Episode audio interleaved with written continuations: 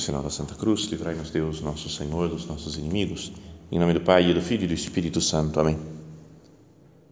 Meu Senhor e meu Deus, creio firmemente que estás aqui, que me vês, que me ouves. Adoro-te com profunda reverência.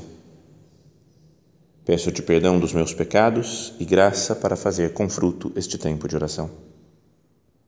Minha Mãe Imaculada, São José, meu Pai e Senhor, meu anjo da guarda, intercedei por mim.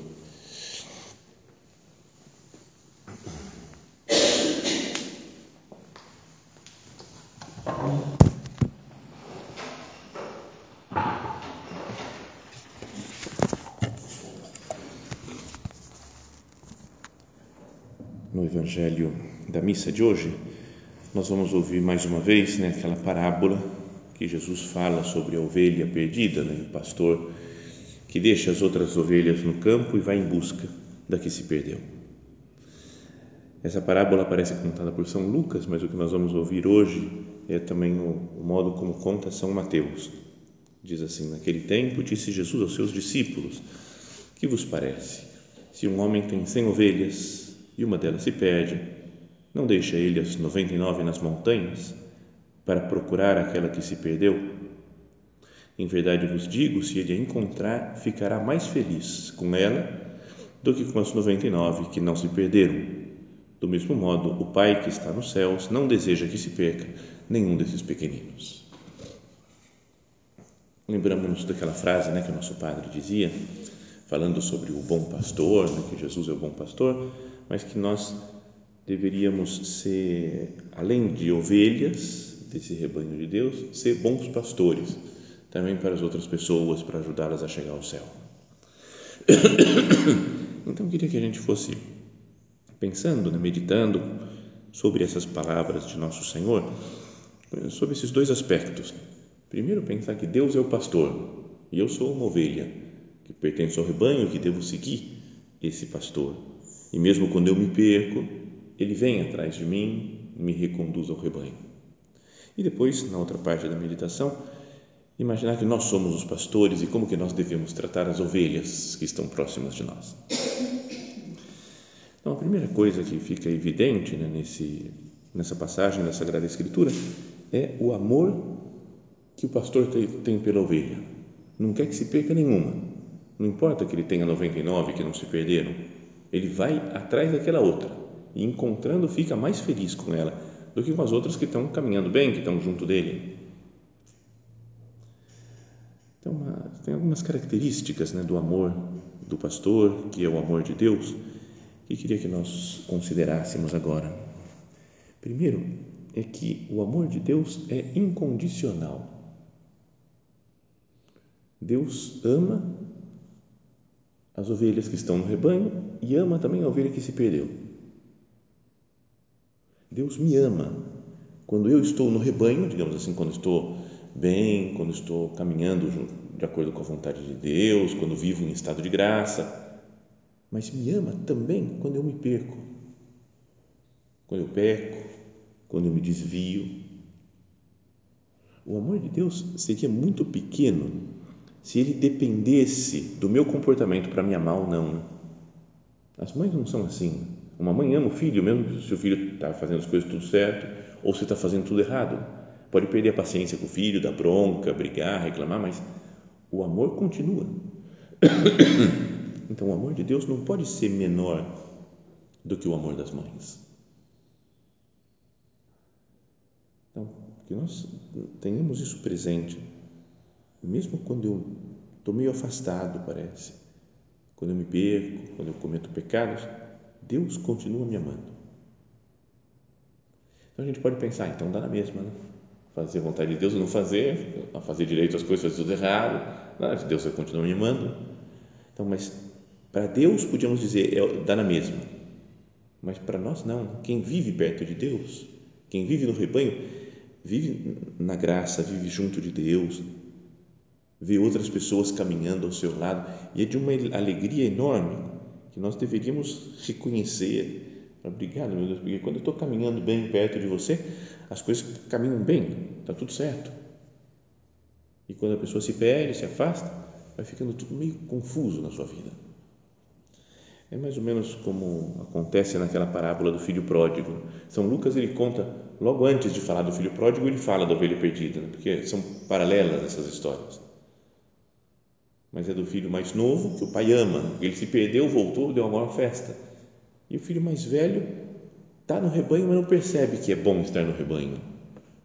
Está junto com seu pai, mas não percebe.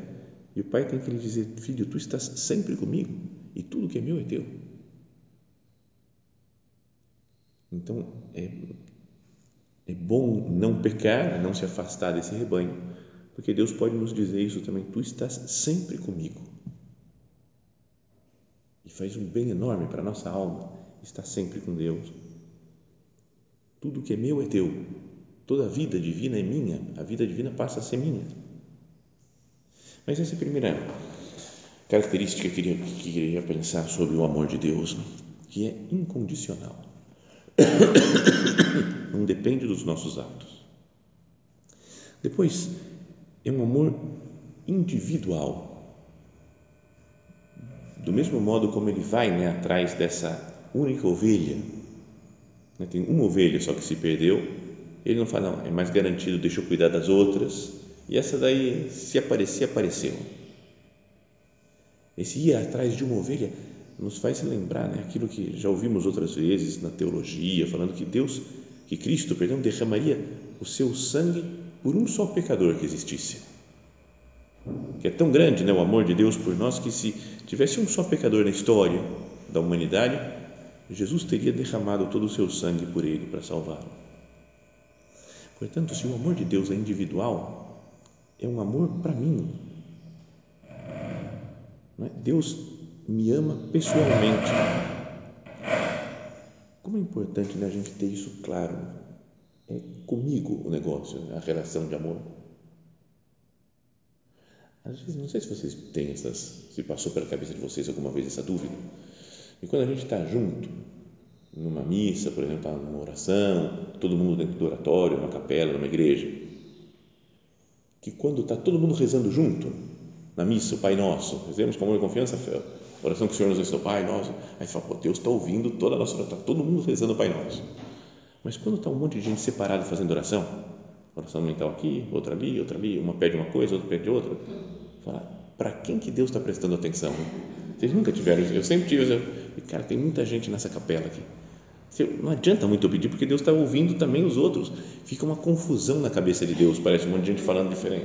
Bom, não tem lógica, né? porque Deus está fora do tempo, para Ele dar na mesma falar agora, falar depois, falar antes, porque Deus, Ele é Deus, então consegue fazer essas coisas de dar atenção plena, total, para milhões e milhões de pessoas. Ou a gente pode às vezes pensar nessa, não, outras, outras pessoas que são muito mais santas, aí sim, Deus tem que dar atenção para eles. Né? Imagina na época do Papa João Paulo II, passava horas em oração, o que, que eu vou pedir que o Papa já não está pedindo que é mais importante. Mas o amor de Deus é individual. Ele deixa as 99 e vai atrás da ovelha que se perdeu. É como se ele deixasse né, todas as outras pessoas e viesse atrás de mim. E fala: Pode me falar que eu te escuto. Sinto assim né, o amor de Deus como um amor individual. Então, é incondicional, nós falávamos, é individual e só para rimar, né, é emocional também. Tem emoção no amor de, de Jesus para conosco. No Evangelho de São Lucas diz que o, o pastor encontrou né, a ovelha, colocou nos ombros e chamou os amigos e deu uma festa. Alegrai-vos comigo, porque encontrei a minha ovelha que tinha se perdido. Então, Deus se deixa envolver emocionalmente conosco, com o retorno de uma pessoa para Deus, com a conversão. A festa que ele faz, por exemplo, para o filho pródigo, é uma mostra da festa espiritual que existe no céu. Há mais alegria por um só pecador que se converte do que por 99 que não precisam de penitência, de conversão. Deus se alegra com seus filhos. Lembra aquela palavra que falávamos lá em grego, lá que é o splanknizomai, como o amor de Deus ou nas, das vísceras, né? um amor que é visceral assim, pelas pessoas. Deus nos ama, Deus gosta de nós, Deus se preocupa conosco. Então, o amor de Deus é incondicional, individual, emocional. Eu reconheço isso. Que nós, diante de Jesus, conversemos com Ele agora. Falei, Jesus, perdão pelas vezes que eu, que eu me esqueço desse seu amor tão grande por mim. Perdão pelas vezes que eu vou fazendo as coisas porque tem que fazer, mas sem pensar muito no, no sentido do que eu faço, sem pensar que você está por trás de mim que você me ama, que você cuida de mim. Perdão pelas vezes que eu me desesperei com os meus pecados, com as coisas que eu fiz errado, com os problemas da vida, achando, já ah, estou perdido, já, já não vou mais para frente, eu sou uma ovelha perdida.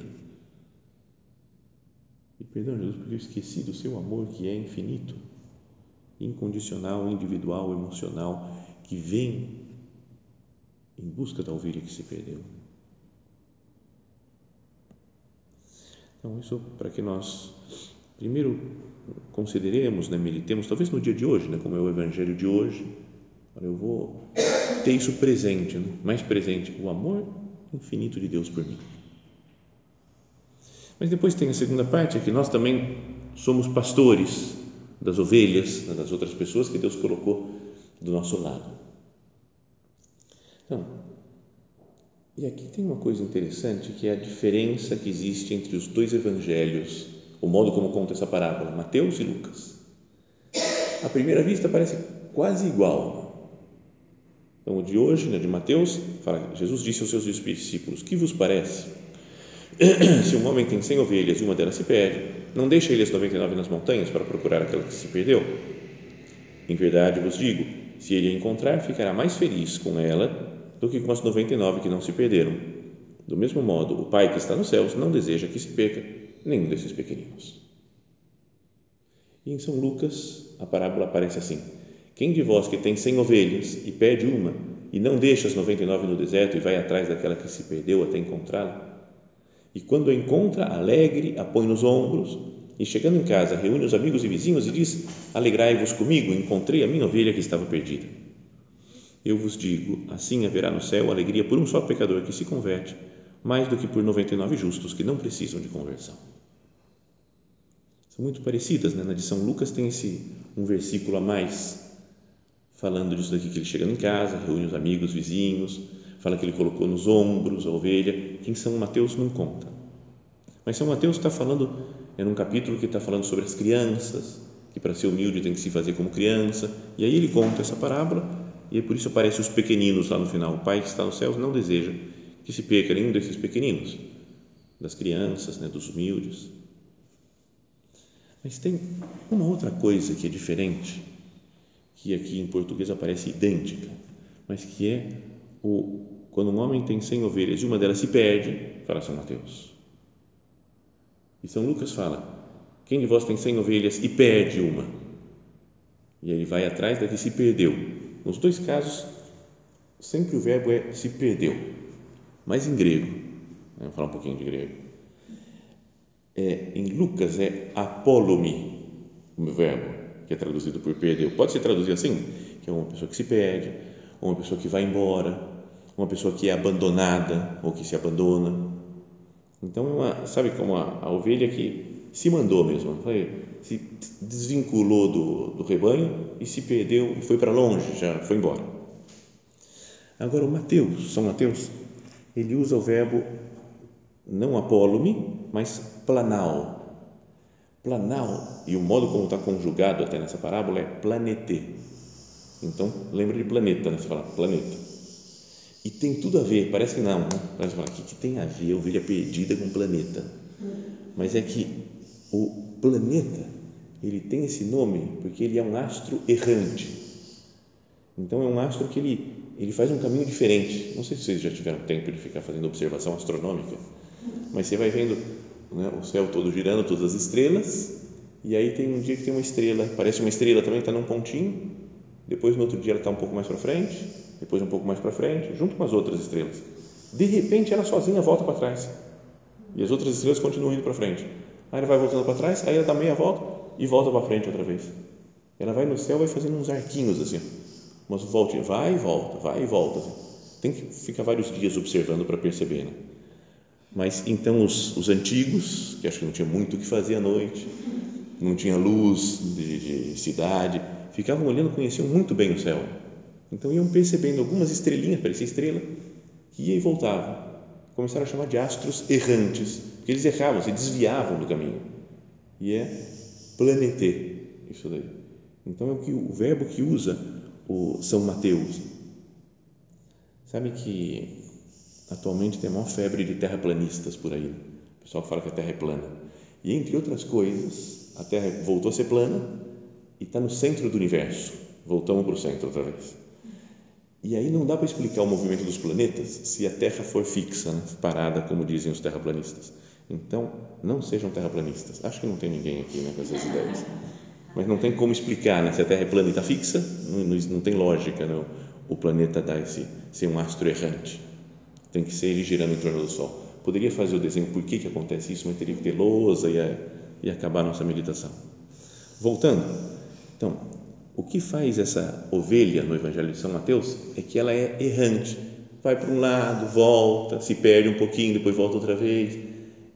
Ela, podíamos dizer, ela continua no rebanho, mas está indo por caminhos complicados.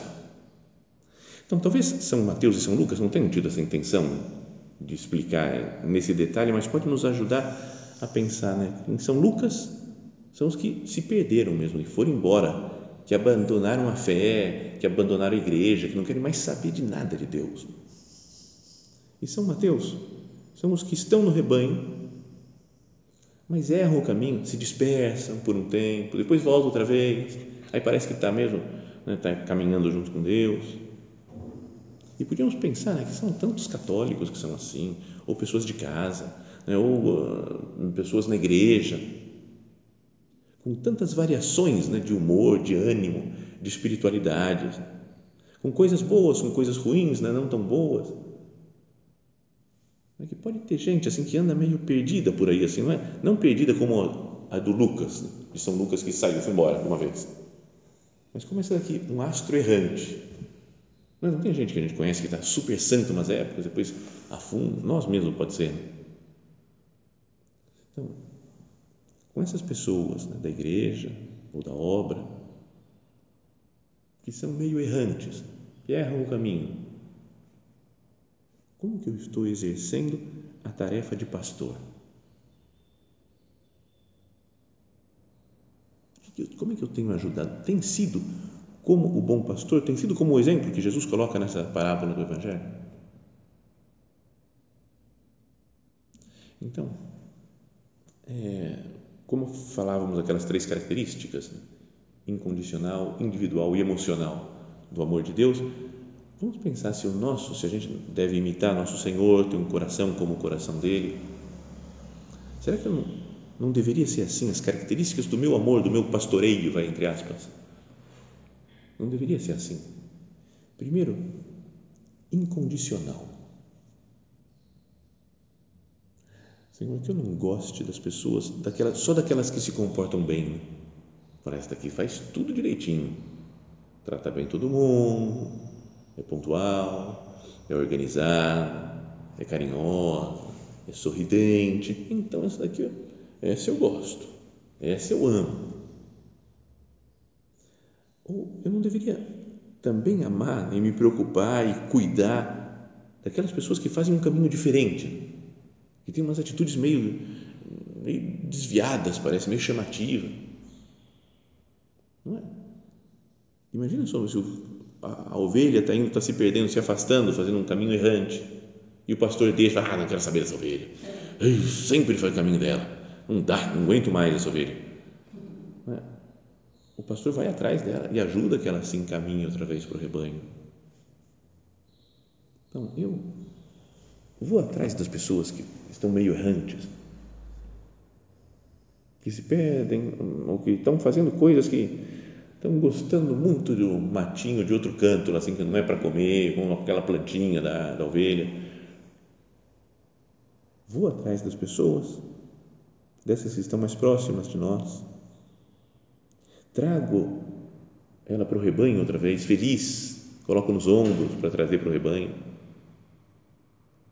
ou fico dando bronca, ofendendo, brigando. Imagina, o pastor que vai atrás da ovelha, sua desgraçada, o que, que você está fazendo? Quem mandou você vir aqui? Pelo amor de Deus, você só me dá trabalho. Não fica gritando com a ovelha, ele fica feliz que encontrou a ovelha, põe a ovelha no ombro, leva para mostrar para os amigos que tem ovelha de novo. Como que eu ajudo as pessoas que estão erradas? Com amor, né? com carinho? Ou fico isso daí dando bronca, ofendendo, brigando? Na carta de São Paulo aos Gálatas, lá no finalzinho, São Paulo fala: Irmãos, no caso de alguém ser surpreendido numa falta, vós que sois espirituais, corrigi esse tal em espírito de mansidão Carregai os fardos uns dos outros, assim cumprireis a lei de Cristo. Vós, vós que sois espirituais, se eu sou uma pessoa espiritual, uma pessoa que está em Deus, que quero ter um coração como o coração do bom pastor, corrigi esse tal, mas fala em espírito de mansidão. Carregai os fardos uns dos outros. Então, aqui é uma opinião pessoal, Cada um pode é, seguir quem quiser na internet, né? ter os ídolos que quiser por aí. Mas, atualmente, existe uma contínua briga na, na internet, né? nas, nas redes sociais. Não é? Não parece que se eu sou católico, então eu tenho que brigar e condenar todo mundo, que não é. Quem pensa de um jeito, eu tenho que ah, escrachar com ele, destruir, arrebentar a pessoa. E as pessoas vivem, às vezes, gente boa, que pensa e tudo, mas vive numa contínua briga, numa ofensa contínua. Não é parece que vou entrar na internet, não é para, ah, vou descansar, ver um negocinho aqui. Não, parece que é para brigar. A pessoa sai cansada até de tanto que, que briga, que discute com os outros, que exclama, que, que reclama, que escreve para lá, escreve para cá e faz isso, faz aquilo, porque fica tenso. Sei que pode ter gente que acha que esse é o modo de convencer as pessoas. Não, tem que dar pau lá, tem que dar pancada, porque aí a pessoa se converte. Aí sim, se não é através de atacar e de bater. Pode ser que em algum caso funcione, mas esse não é o espírito de Cristo. Não é o espírito do Evangelho. Xingar, ofender, brigar, para conseguir, mesmo que você tenha uma boa intenção, e não, quero que a pessoa encontre a verdade. Então, supondo que eu sou o dono da verdade, Quero que as outras pessoas sigam essa verdade. Então eu brigo e xingo todo mundo. Daqui a pouco ele está do meu lado. O Evangelho diz que Jesus é manso e humilde de coração. Diz da ovelha que Deus vai atrás né, da última ovelha, da ovelha perdida, e cheio de alegria, traz ela nos ombros outra vez. Não briga, não fica reclamando, não fica se queixando Alguma vez que já falei isso daí, e disseram: É, mas Jesus também no templo fez um chicote e arrebentou todo mundo lá. Mas tem gente que vive só nessa cena do Evangelho. Né? As outras parece que não importa. Essa daí do chicote, aí sim, eu vou basear toda a minha espiritualidade nisso. Então, tem gente, tem congregações religiosas que baseiam as, a sua espiritualidade no coração de Jesus, por exemplo, né, a congregação do Sagrado Coração de Jesus, os deonianos, tem outros que focam na paixão de Cristo, nos sofrimentos passionistas, tem outros que são servos da divina misericórdia, tem outros que querem fundar os, os chicotismo, sei lá, né? São, quem, que, que congregação que você é do, do chicote? É um chicotista, não é? Porque está sempre, parece que brigando, reclamando, não, porque eu tenho que levar para a fé, para a santidade as pessoas, então brigo com todo mundo. Eu não consigo entender isso. Nosso padre fala: a violência nunca é apropriada para vencer nem para convencer. Se para levar a pessoa para a verdade eu tenho que faltar a caridade, eu tenho que ofender, tenho que xingar, tenho que brigar, algo estranho tem. Pode seguir, não é que tenha. Eu sigo Maradona, por exemplo, não é nenhum exemplo de virtude, de santidade, mas eu acho demais. O cara, beleza, vou de Maradona, dá vontade de ser amigo dele, mas então, cada um pode ser amigo de quem quiser na internet, pode seguir quem quiser, mas a briga, a guerra, não é espírito do Evangelho, é espírito de Cristo.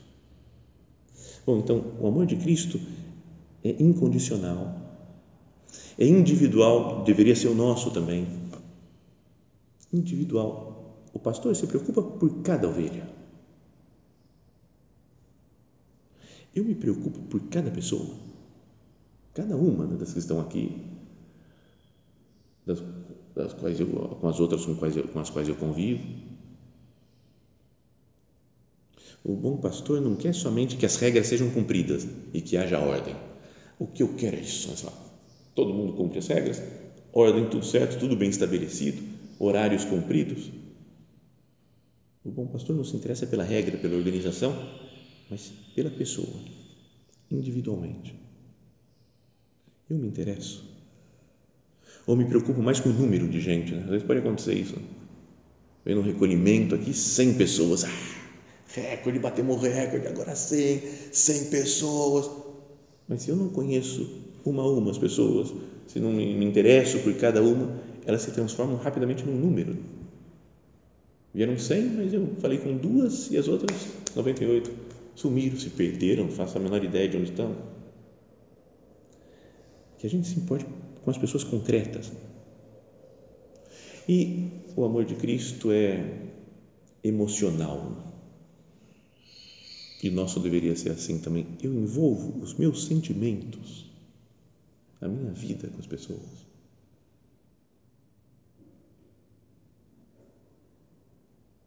O Papa fala essa expressão, né, que várias vezes já disse, de, do, o pastor tem que ter o cheiro das ovelhas. Então é assim, mas a gente se envolver com a ovelha, carregar a ovelha nos ombros. Eu tenho que conviver, dividir a minha vida com as pessoas que estão do meu lado. Isso é ser bom pastor, é levar as pessoas para o céu, para a santidade.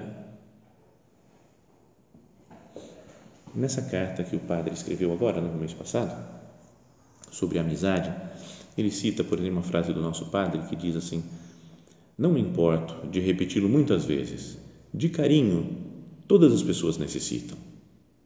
E nós também necessitamos na obra. Então é importante, eu trato as pessoas com carinho, com cuidado, com respeito, com educação, com atenção, me interesso pelos outros. Então ele dizia, né, São José Maria, esforcem-se para que, sem sentimentalismos, sempre aumente o afeto pelos seus irmãos. Qualquer coisa de outro filho meu deve ser realmente muito nossa, qualquer coisa.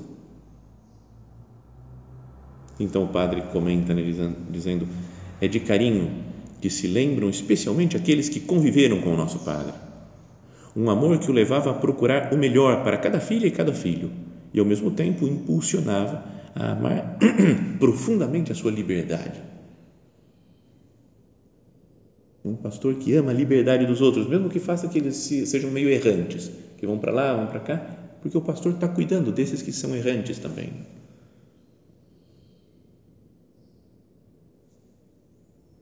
Eu me interesso, me preocupo, gosto das coisas de cada pessoa. E lá no finalzinho da carta, o padre dizia: ao longo destas páginas, quis recordar-lhes como todos necessitamos da amizade, esse dom de Deus que nos transmite consolo e alegria. Deus fez o ser humano de tal maneira que ele não pode deixar de compartilhar com outros os sentimentos do seu coração. Se ele recebeu uma alegria, nota nele uma força que o leva a cantar e a sorrir, a fazer da maneira que for que outros participem da sua felicidade. Né, quando a gente está feliz, a gente quer, de alguma maneira, mostrar para os outros que as pessoas sejam felizes também. Se é a dor que invade a sua alma, ele também aspira a ter ao seu redor um ambiente de silêncio, lembrando de que os outros o compreendem e o respeitam. O ser humano necessita, todos nós necessitamos, meus filhos e filhas, apoiar-nos uns nos outros, para dessa forma percorrer o caminho da vida, converter em realidade os nossos anseios, superar as dificuldades, desfrutar do produto de nossos trabalhos. Daí a enorme importância, não apenas humana, mas divina, da amizade. E na última frase da carta, o padre fala isso daí de que para viver bem esse cuidado com os outros, a amizade com os outros, é preciso olhar o exemplo de nosso Senhor Jesus Cristo. Fala assim, somente identificando-nos com os sentimentos de Cristo, e aí cita a carta de São Paulo aos Filipenses, haja entre vós o mesmo sentir e pensar em Cristo Jesus. Só assim poderemos levar toda a alegria para a nossa casa, para o nosso trabalho e a todos os nossos e a todos os lugares em que nos encontramos através da nossa amizade. Que Deus nosso Senhor, né, que é nosso pastor, que nos conduz sempre junto do rebanho, que se interessa por nós, que tem esse amor incondicional, individual, emocional por nós, nos dê a graça, né, para que nós também saibamos ser assim para as outras pessoas. Hoje comemoramos também a festa de Nossa Senhora de Loreto, né, aquela da Santa Casa. Né. Então podíamos imaginar o carinho, a amizade, o amor que tem Maria Santíssima na casa de Loreto, na Santa Casa de Nazaré que ela nos dê também do céu essa graça para que nós vivamos em família, como ela vivia em família com Jesus e com José.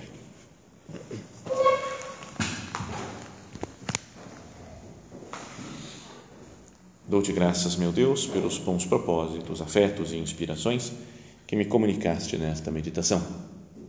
Peço-te ajuda para os pôr em prática. Minha Mãe Imaculada, São José, meu Pai e Senhor, meu anjo da guarda, intercedei por mim.